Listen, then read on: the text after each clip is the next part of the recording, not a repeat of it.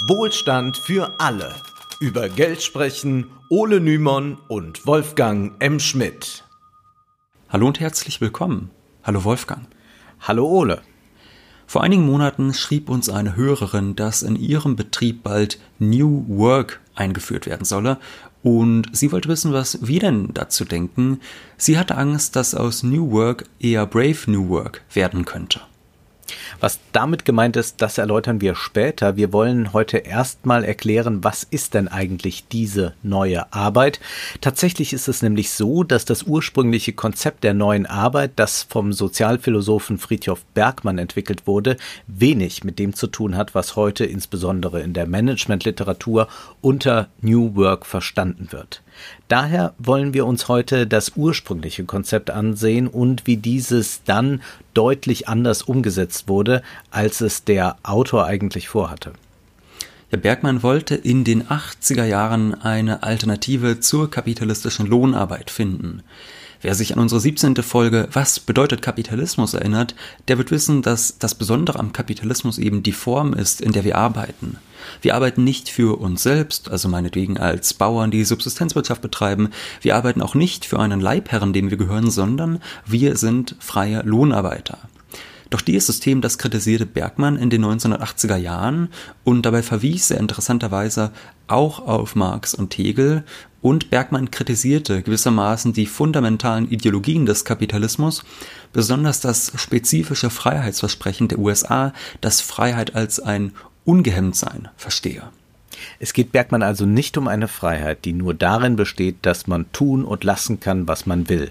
In seinem Aufsatz Neue Arbeit, das Konzept und seine Umsetzung in der Praxis, den wir in der Beschreibung verlinkt haben, schrieb Bergmann 1990 Besonders bedeutsam im Zusammenhang mit unseren Zielen war der Gedanke, dass dieses Konzept der Freiheit zu wahllos ist, dass es allem das gleiche Gewicht beimisst und dass es die Freiheit daher schließlich trivialisiert. Danach wird selbst die Wahlmöglichkeit, meinen linken Schuh nach Wunsch rechts anzuziehen, zu einer Frage der zunehmenden Freiheit. Die Freiheit sollte den Menschen vielmehr erlauben, solche Tätigkeiten auszuführen, die für sie wesentlich und den äh, und von Bedeutung sind. Nicht alles Mögliche, das es auf der Welt gibt. Gut, diese Idee, die kann natürlich auch zu Recht kritisiert werden. Besonders Liberale, die würden da sicherlich widersprechen.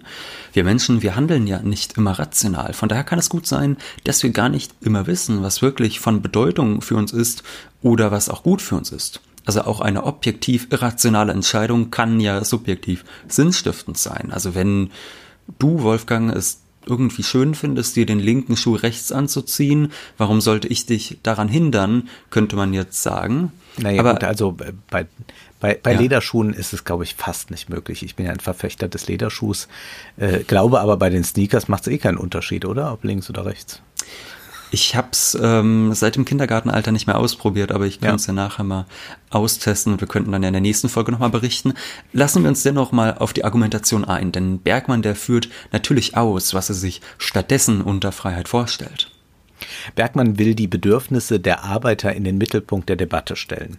Denn diese Bedürfnisse kommen in der Lohnarbeit oder wie er sagt im Jobsystem nicht zum Ausdruck. Und Bergmann meint auch, dass es eine große Verschwendung im Kapitalismus gebe, da es eine sehr hohe Arbeitslosigkeit gebe, die nicht gezählt werde. Bergmann zufolge ist die amerikanische Statistik geschönt, da sie nur diejenigen als arbeitslos zähle, die noch auf der Suche nach Arbeit sind.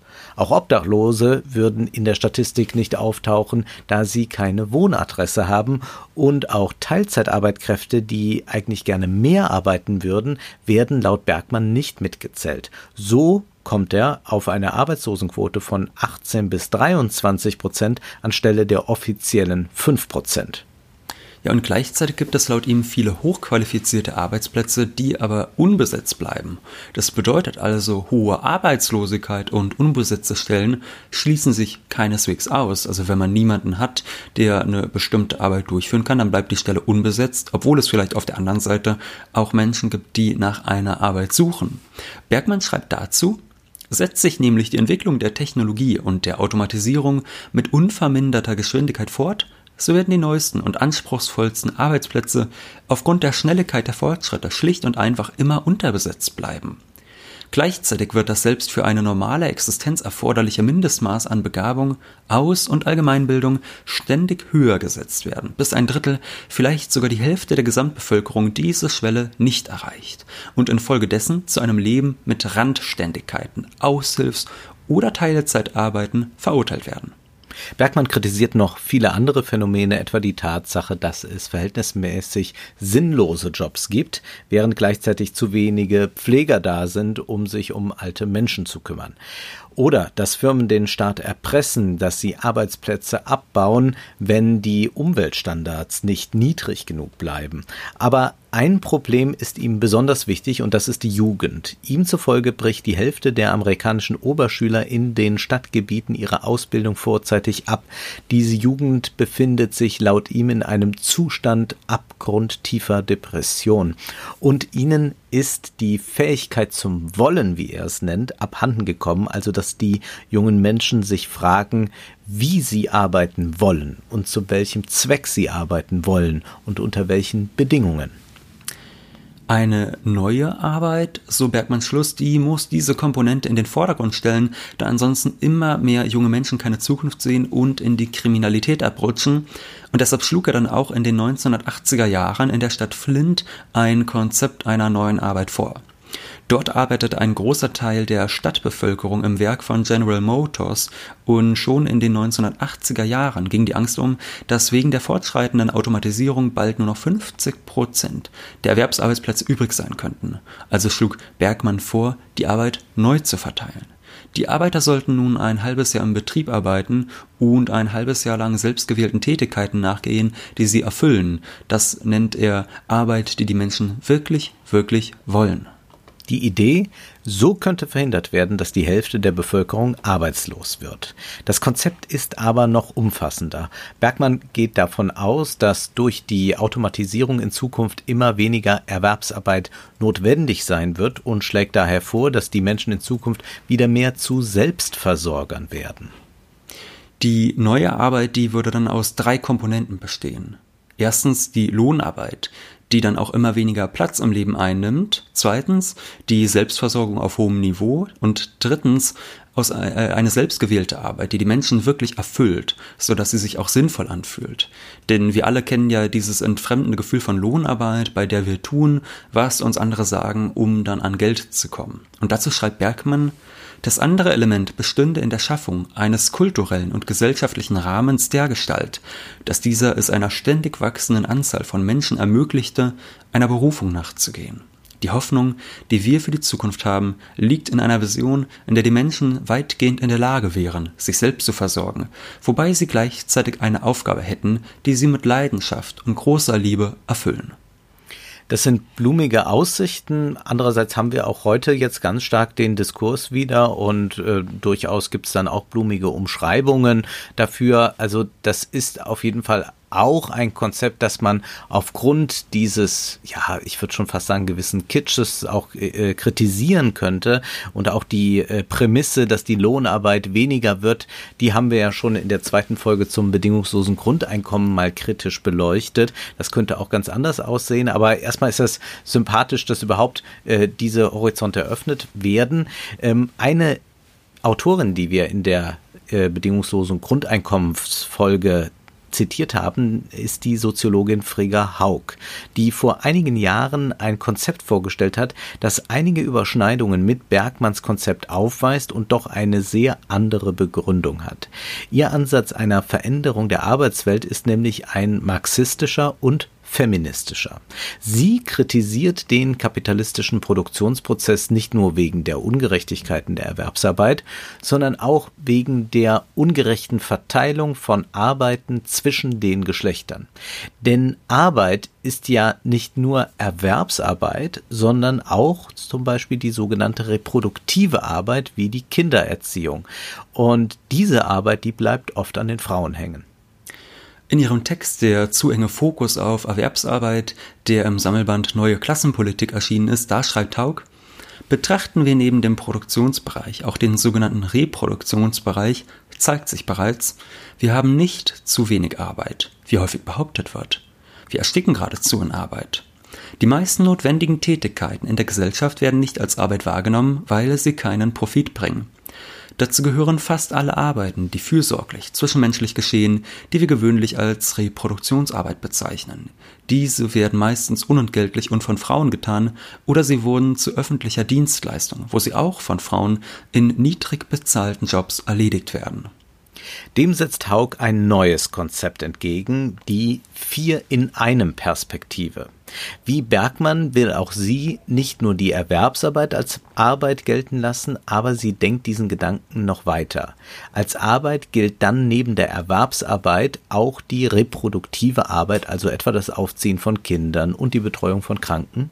Auch soll politische Arbeit als Arbeit gelten. Also de, damit der Mensch seine Gesellschaft nicht passiv erfährt, schreibt sie, sondern sein Leben gestalten kann, damit die gesellschaftlichen Bedingungen ihn nicht hinterrücks ereilen. Also das ist auch ein, äh, ein, sehr interessanter Gedanke, den man auch, finde ich, bei diesen bedingungslosen Grundeinkommensdebatten viel zu selten so in den Blick nimmt. Also dass es das ja auch eine Möglichkeit wäre, ähm, nochmal Arbeit zu definieren, dass also auch politische Arbeit da ist und mhm. dass man auch vielleicht weiß, was man mit äh, neu gewonnener Freizeit dann eben tun kann. Ich hatte da ja darf das anmerken, bei manchen aus meinem Bekanntenkreis doch den Verdacht, durch äh, äh, Covid jetzt ähm, waren viele äh, dazu verdammt, nicht so viel zu arbeiten oder so, auch einige Selbstständige. Es wussten nicht alle sinnvoll, was mit ihrer Zeit anzufangen, um mhm. es mal höflich auszudrücken. Naja, also es geht hier auch darum, dann noch zusätzlich neben der politischen Arbeit bei Haug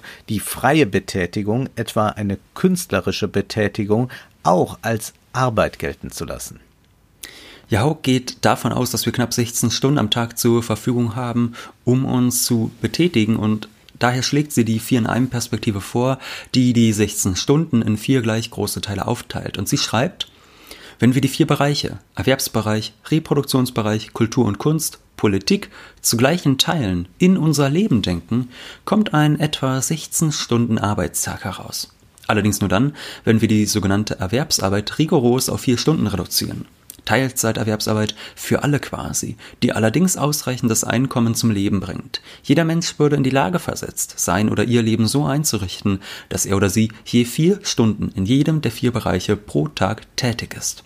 Mhm. Und das bedeutet dann eine radikale Umverteilung von Arbeit und das in einem doppelten Sinne. Die Lohnarbeit wird neu verteilt, aber auch die anderen Arbeiten, die nicht entlohnt werden, werden neu verteilt, was vor allem Ungerechtigkeiten zwischen den Geschlechtern beseitigen soll. Dieses Konzept denkt Arbeit also in einem feministischen Sinne weiter und verfolgt dabei ein recht ähnliches Ziel wie Bergmann, nämlich die Überwindung der Entfremdung durch Lohnarbeit und eine emanzipatorische Zukunft, in der die Menschen selbst über ihre Geschicke bestimmen.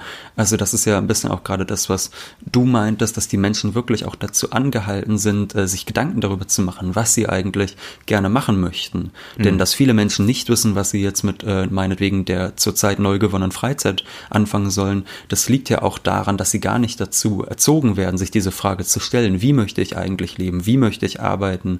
Äh, und das sind dann Fragen, die wieder ganz, ganz stark in den Vordergrund Vordergrund rücken, sodass die Menschen sich auch aktiv an Gesellschaft beteiligen, weshalb auch politische Arbeit eben als Arbeit zählen soll. Aber mhm. kommen wir trotzdem noch einmal zurück zu Bergmann. Ja, denn wenn heute von New Work gesprochen wird, dann kann man sich sicher sein, von der eigentlichen Idee ist kaum was geblieben. Eine emanzipatorische Zukunft, in der die Erwerbsarbeit immer weniger wichtig wird und die eigentlichen Ziele der Arbeitenden in den Vordergrund gestellt werden, die wird nicht unter diesem Begriff diskutiert. Nein, eigentlich geht es heute bei New Work Diskussionen um Homeoffice und eine neue Führungskultur mit flachen Hierarchien. Und äh, dann gibt's immer, wenn so journalistische Reportagen über New Work stattfinden, diese Schilderung, wie da irgendwie die Mitarbeiter fröhlich am äh, Kicker stehen oder die Küche, die ist so groß ausgebaut, dass es auch gleichzeitig noch äh, für äh, eine Sushi-Bar und was weiß ich alles äh, geeignet und Fitnessstudio im äh, Unternehmen. Die tragen auch also, immer die Schuhe falsch rum. Ja, die tragen auch immer, die, weil sie so nonkonform sind. Also, und wer heute New, New Work googelt, der stößt dann direkt auf eine Seite, die heißt New Work Blog. Und da heißt es, im Zuge des vielschichtigen Wandels der Arbeitswelt geht es um die Frage, wie wir die Arbeit innovativ definieren und organisieren, um weiterhin einen steigenden Beitrag zur Unternehmensstrategie zu liefern. Also da geht es jetzt irgendwie nicht so sehr um die Arbeiter. Und weiter heißt es dort, es geht um eine moderne Führung die von Augenhöhe und Wertschätzung, von mehr Coaching und weniger Ansage geprägt ist ist ein toller Widerspruch. Ne? Also Coaching bedeutet ja auch, dass der eine dem anderen sagt, wie er sich, äh, wie er richtig ja. zu arbeiten hat. Mit Augenhöhe hat das wirklich sehr, sehr wenig zu tun. Aber ja. klingt halt cool, wenn man so schreibt, klingt fresh und jugendlich. Äh, und äh, ich bin begeistert und da steht dann eben auch auf dieser Seite, New Work ist kein Veränderungsprogramm, kein Prozess, sondern eine Frage der Haltung, der Kultur und Führung. Das klingt jetzt irgendwie nach dem genauen Gegenteil von Bergmanns Konzept, denn dort ist ja gerade das Prozesshafte wichtig, also die Veränderung der Art und Weise, wie wir arbeiten. Aber Wolfgang, wie kann das denn jetzt eigentlich sein? Wie kommt das zusammen? Na, wir haben in unserem Podcast ja immer mal wieder gezeigt, zum Beispiel am Begriff des Neoliberalismus, wie sich Begriffe wandeln können, wie sie neu definiert, resignifiziert werden. Also das ist eben auch bei New Work so und das klingt ja erstmal gut. Auch das Neue, das ist ja immer ein großes Versprechen. Es gibt immer so einen Fortschrittsoptimismus, aber neu kann ja auch bedeuten, dass es äh, noch schlimmer geworden ist. Hm. Dass das äh, heute kein emanzipatorisches Versprechen mehr ist, ähm, das leuchtet, glaube ich, ein. Und äh, wir sollten auch ähm, uns davon nicht täuschen lassen, wenn eben diese Begriffe jetzt einfach mal so in Broschüren oder sonst wo verwendet werden. Ähm, die Arbeit wird vielleicht dann etwas cooler und man darf den Chef duzen und im Pausenraum, da gibt's dann noch die Ping-Pong-Platte. Aber das hat eben mit dem Konzept von Bergmann wenig zu tun, bis gar nichts zu tun. Ja, und das weiß er natürlich auch. Also er ist mhm. mittlerweile 89 Jahre alt und letztes Jahr wurde er dann vom Handelsblatt interviewt und sagte dort, unser Ansatz war von Anfang an, die Lohnarbeit abzuschaffen und die neue Arbeit einzuführen. Dieser radikale, einschneidende Wechsel wird heute von Firmen viel weniger betont. Heute macht man vielerorts nur die Lohnarbeit attraktiver, sympathischer und netter. Man kann auch sagen, es ist Lohnarbeit im Minirock. Firmen beschreiben das, was wir neue Arbeit nennen, nur in ganz oberflächlicher Art und Weise. Auch wenn es angeblich super läuft, ist es mehr Schein als Wirklichkeit. Laut Bergmann setzt bis heute kein einziges deutsches Unternehmen New Work wirklich um. Aber dennoch, oder vielleicht sogar gerade deswegen, ist er weiterhin davon überzeugt, dass sein Konzept notwendig ist, anstelle von eben, wie er es nennt, Lohnarbeit im Minirock. Wenn nun aber relativ offensichtlich wird, dass hier nicht das ursprüngliche Konzept umgesetzt wird, lohnt es sich wahrscheinlich dennoch mal zu untersuchen, wie wird denn diese neue Arbeit dann umgesetzt? Gibt es vielleicht trotzdem etwas Emanzipatorisches, etwas, das eine tatsächliche Freiheit verspricht, die über äh, die reine Entscheidungsfreiheit hinausgeht? Neue Arbeitszeitmodelle oder auch Homeoffice können ja für einige Menschen erstrebenswert sein. Äh, auch modernere Lohnarbeit kann für viele Arbeitnehmer einen großen Vorteil bringen. Ich kenne beispielsweise Menschen, die nun während der Corona-Krise von zu Hause aus arbeiten müssen und damit sparen sie knappe drei Stunden am Tag, die sie ansonsten pendeln müssen. Das spart also eine Menge Lebenszeit und aber eben auch Energie. Also wer um neun Uhr am eigenen Schreibtisch sitzen muss, statt im Büro, der kann länger schlafen und der ist damit auch fitter und leistungsfähiger. Das Ganze kann also für beide Seiten sinnvoll sein, für Kapital und Arbeit. Gerade Arbeitgeber haben lange am Homeoffice gezweifelt. Äh, der britische Premier Boris Johnson, bevor er Premier war, der nannte Homeoffice mal ein Paradies für Faulenzer. Heute sehen wir aber, dass dem nicht so ist. Tatsächlich kann im Homeoffice sogar noch effizienter gearbeitet werden, wenn die Bedingungen stimmen. Noch im März dieses Jahres schrieb die Süddeutsche Zeitung über eine neue norwegische Studie, die genau das bekräftigt hat. Und das ist ja auch ein, kein, nicht so überraschend, denn mhm. wer zu Hause arbeitet, der weiß, nun, ich werde jetzt wohl doch sehr stark beobachtet, was ich da so eigentlich anstelle. Also man kann sich ja oft in der Präsenz auch verstecken. Also wenn man im Büro anwesend ist, man kennt das ja ein bisschen noch aus der Schule, äh, körperlich anwesend, geistig vielleicht nicht so sehr, äh, aber man kann nichts tun. Wenn man jetzt aber äh, sagt, ich arbeite von zu Hause, dann wird es wahrscheinlich so sein, oder man bildet es sich zumindest ein, dass der Chef jetzt genauer mal nachschaut, wie viel wird denn da daheim gearbeitet. Und das setzt einen unter Druck, oder man kann auch sagen, das sorgt für die nötige Motivation. Und so kommt es dann dazu, dass man dann oft im Homeoffice im Vergleich zu denen, die im Büro sitzen, mehr arbeitet oder intensiver arbeitet oder mehr schafft. Ja, da gibt es natürlich auch tolle Begriffe, auch gerade für diesen Vergleich mit den anderen Angestellten wie Benchmarking äh, in der Managementliteratur, die das quasi so versucht zu drehen, dass es besonders gut fürs Unternehmen ist. Und was gut fürs Unternehmen ist, ist ja bekanntlich auch gut für den Arbeitnehmer. Wir wissen es. So ist Nun, es. Das ist natürlich in Wahrheit vor allem gut für den Arbeitgeber, tendenziell eher gefährlich für die Arbeitnehmer. Denn wenn man beispielsweise das Gefühl hat, dass der Chef jetzt ein bisschen genauer hinsieht, wie viel man schafft, da wird man lieber mal eine unbezahlte Überstunde drauflegen oder dranhängen an die Arbeitszeit, weil man vielleicht Angst hat, dass man ansonsten äh, irgendwann seinen Job los ist. Und so könnte dann auch aus einer scheinbaren Bequemlichkeit eine Erhöhung der Produktivität und der Konkurrenz im Betrieb werden, was sicherlich nicht im Sinne Friedhof Bergmanns war dass Veränderungen im Produktionsbereich, die scheinbar den Arbeitnehmern zugutekommen, häufig eher der Arbeitgeberseite dienen, das zeigt aber auch schon einen Blick in die Geschichte, vor allem in den Frühkapitalismus. Und wer dazu mehr erfahren möchte, der sollte den Band Work-Work-Balance lesen, den Ingo Stützler herausgegeben hat. Ja, in diesem Band gibt es einen bemerkenswerten Aufsatz von Christoph Deutschmann und der trägt den Titel Der Normalarbeitstag im 19. Jahrhundert, also am Anfang, da war es so, dass ähm, eine der wichtigsten Forderungen der Arbeiterbewegung die Arbeitszeitverkürzung war. Das klingt nun erstmal gut und wir haben ja auch schon mal darüber gesprochen. Und man denkt erstmal, naja, diese Forderung, die ist auf jeden Fall schlecht für die Arbeitgeber, die wollen ja, dass möglichst lange gearbeitet wird. Wenn ein Arbeiter nur noch acht statt zwölf oder gar 14 Stunden arbeitet, dann muss das ja folgerichtig schlecht für den Arbeitgeber sein, würde man zumindest denken. Tatsächlich war das aber nicht so, wie Deutschland beschreibt. Er schreibt über das industrielle Kapital, so war es mit dem bestimmten hartnäckigen Eigenmächtigkeiten der Arbeitskräfte konfrontiert. Sie blieben nicht nur an den zahllosen Feiertagen, sondern auch am blauen Montag der Arbeit fern. Sie kamen zu spät und gingen zu früh. Sie leisteten sich offizielle und inoffizielle Pausen, in denen geredet, gegessen, bisweilen auch Karten gespielt, gerauft und vor allem Bier und Schnaps getrunken wurde.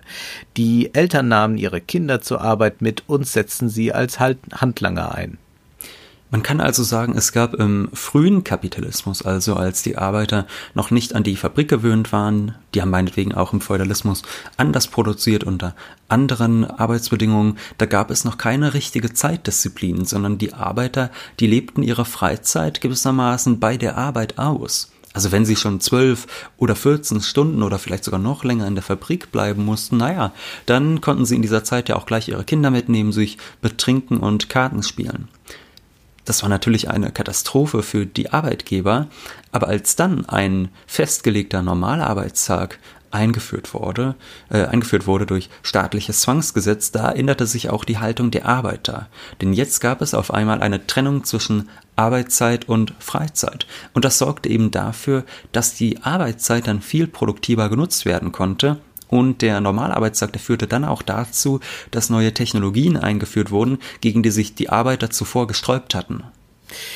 Was wollen wir damit zeigen? Die Einführung des Normalarbeitstages schien ein großes Zugeständnis an die Arbeiterklasse zu sein. Tatsächlich war es aber ein wichtiger Schritt des Kapitals, um den Kapitalismus als System funktionsfähiger und stabiler zu machen. Deutschmann schreibt daher, auch unter den Unternehmern wuchs die Zahl derjenigen, die erkannten, dass eine Verkürzung der Tages- und Wochenarbeitszeiten oder die Gewährung eines bezahlten Jahresurlaubs keineswegs nur vom Interesse der Arbeiter, sondern auch von dem einer effizienten Organisation der Produktion her wünschenswert sein könnte. Das soziale Arrangement das der Normalarbeitstag verkörpert, hat zur gesellschaftlichen Institutionalisierung der kapitalistischen Produktionsweise nicht wenig beigetragen und diese Funktion lange Zeit erfolgreich erfüllt. Ähnliche Diskussionen können wir ja auch heute erleben, würde ich behaupten, dass man in Betrieben beispielsweise sieht, dass da auch nachgedacht wird, ob man vielleicht die Arbeitszeit verkürzt auch mhm. bei vollem Lohnausgleich, dass dann aber trotzdem mehr geschafft wird, dass man meinetwegen sagt, die Menschen dort im, äh, im Büro, die arbeiten sechs statt acht Stunden, dürfen dann aber beispielsweise das Handy nicht in den Betrieb nehmen oder müssen es ausschalten, weil sie dann produktiver sind, es wird das Gleiche geschafft und so wird eine neue Zeitdisziplin geschaffen. Und damit wird dann auch natürlich die Produktivität gesteigert, auch wenn das erstmal wie ein nettes Zugeständnis an die Arbeiterschaft aussieht. Was aber wenn, trotzdem auch beides sein kann. Also das muss man sich, glaube ich, auch klar machen. Mhm. Also viele sagen, gut, dann äh, lieber sechs Stunden hart ranklotzen als acht Stunden da sitzen mhm. oder so. Oder ähm, ich kenne auch Leute, die hassen Mittagspausen wie die Pest. Also ich zum Beispiel. Also ich äh, fände das jetzt zum Beispiel eine Qual, eine Mittagspause machen zu müssen, weil die eingehalten wird und ich wäre äh, statt acht wäre ich neun Stunden irgendwo, ähm, mhm. wie das ja bei, bei ganz vielen Leuten ist. Also das ist hat eine ganz problematische Sache, weil das auch sehr individuell ist. Also ich glaube, das darf man überhaupt nicht ignorieren, ähm, wie ähm, individuell Menschen sind und dann eben äh, für die einen ist das ganz toll und die anderen sagen, es war immer das Schönste am Tag mit den Kollegen eine ausführliche Mittagspause zu machen. Ja, also schwierig. Gerade das wird natürlich im Homeoffice schwieriger, könnte man dann sagen. Ja. Da äh, wird nicht so viel Zeit in der Pause verschludert. Man geht vielleicht auch nicht so häufig äh, mit dem Kollegen äh, ein kleines Kaffeepäuschen noch machen und noch mal eine Zigarette draußen rauchen. Also da könnte es durchaus auch zu Produktivitätssteigerungen kommen, beziehungsweise das lässt sich auch beobachten, dass es genau dazu kommt. Und wenn wir uns also heute fragen, wie soll sich die Arbeitswelt verändern, sollten wir immer im Hinterkopf behalten, dass Zugeständnisse der Arbeitgeberseite gerne nur dazu dienen, die Produktivität zu erhöhen und sich nicht unbedingt an den Bedürfnissen der Arbeitenden zu orientieren. Dabei war ja genau das das Ziel Bergmanns. Wenn also im modernen Betrieb eine Kultur entsteht, in der jeder den Kollegen beobachtet und sich dann unter Druck setzt, um mithalten zu können, dann wird das zwar gerne als New Work verkauft und als großartige, fantastische Innovation beschrieben, aber das hat wahrscheinlich wenig mit dem zu tun, was sich die meisten Menschen, die jeden Tag zur Arbeit gehen, wünschen. Eine solche Organisation des Betriebs erinnert dann auch ein wenig an das Panoptikum. Ein Gefängnis, wie es der Jurist Jeremy Bentham entwarf. Dort, und das, damit sind wir wieder im 19. Jahrhundert, dort gibt es in der Mitte des kreisrunden Gefängnisses einen Aufseher, der in alle Zellen blicken kann, ohne selbst gesehen zu werden. So fühlen sich immer alle Gefangenen beobachtet, selbst wenn sie es nicht sind und bleiben diszipliniert. So funktionieren auch manche angeblichen New Work-Konzepte, nur dass dort die Arbeiter abwechselnd die Position des Aufsehers und des Gefangenen einnehmen. Ja, wie anfangs erwähnt, wurden wir von einer Hörerin auf dieses Thema aufmerksam gemacht und sie beschrieb uns dann auch das New Work-Konzept ihrer Firma folgendermaßen. Und ich glaube, da kann man auch einen sehr guten Vergleich ziehen zu dem, was du eben beschrieben hast, dass da quasi mhm. auch eine Selbstdisziplinierung stattfindet durch die Taktik der Firma. Sie schrieb uns, mit Hilfe eines externen Unternehmens, das sich auf New Work spezialisiert hat, soll bei uns alles umgestellt werden, sodass Arbeiten einfacher und vor allem transparenter wird. Wir sollen in, zum Beispiel in Zukunft alle Laptops und Firmenhandys bekommen, sodass wir von überall und bequemer arbeiten können. Es sollen keine E-Mails mehr verschickt, sondern jede Kommunikation in chatähnlichen Teamgruppen auf dem Laptop und Handy geführt werden, die für jeden im Unternehmen, auch andere Abteilungsteams, einsehbar sind. So sollen, laut Geschäftsleitung, Konkurrenz und Silodenken vermieden werden, sodass alle Abteilungen offen und transparent miteinander kommunizieren. Man soll dadurch erst ganz genau überlegen, ob das, was man in die Gruppe schreibt, auch wirklich und für wen relevant ist. Dass auch die Geschäftsleitung stets mitlesen kann, wird abgetan. Dazu habe man ja gar nicht die Zeit und Lust. Nein, natürlich nicht. Ja, das Ganze kann dann noch mit tollen Managementmethoden kombiniert werden, wie dem 360-Grad-Feedback, bei dem Mitarbeiter von ihren vorgesetzten Kollegen und Kunden dauerhaft bewertet werden und das Panoptikum im Büro ist damit prima ausgebaut. Es ist eigentlich noch effizienter als bei Bentham. Da gab es wenigstens noch eine ganz klare äh, Hierarchie, beziehungsweise mhm. ähm, man, man wusste, äh, wo der Feind sitzt, wenn man so möchte, aber jetzt ist alles dann miteinander vermischt. Und so kann es schnell passieren, dass die Mitarbeiter miteinander konkurrieren, statt kooperativ kollegial zu handeln, zu arbeiten, wodurch ihre Entfremdung in der Lohnarbeit noch einmal wächst und damit auch die Produktivität der Firma. Auch die ständige Verfügbarkeit, die durch solche Modelle droht, ist eine große Gefahr. Die Trennung von Lohnarbeit und Freizeit könnte dadurch wieder aufgehoben werden und damit auch der Normalarbeitstag. Und so könnte, wie unsere Hörerin schreibt, tatsächlich die neue Arbeit eher zur Brave New Work werden. Nun ist aber erst einmal Schluss für heute, denn wir wissen ja, Zeit ist Geld. Prosit. Das war Wohlstand für alle. Ihr könnt uns finanziell unterstützen über paypal.me-ole und Wolfgang oder über die in der Beschreibung angegebene Bankverbindung. Herzlichen Dank.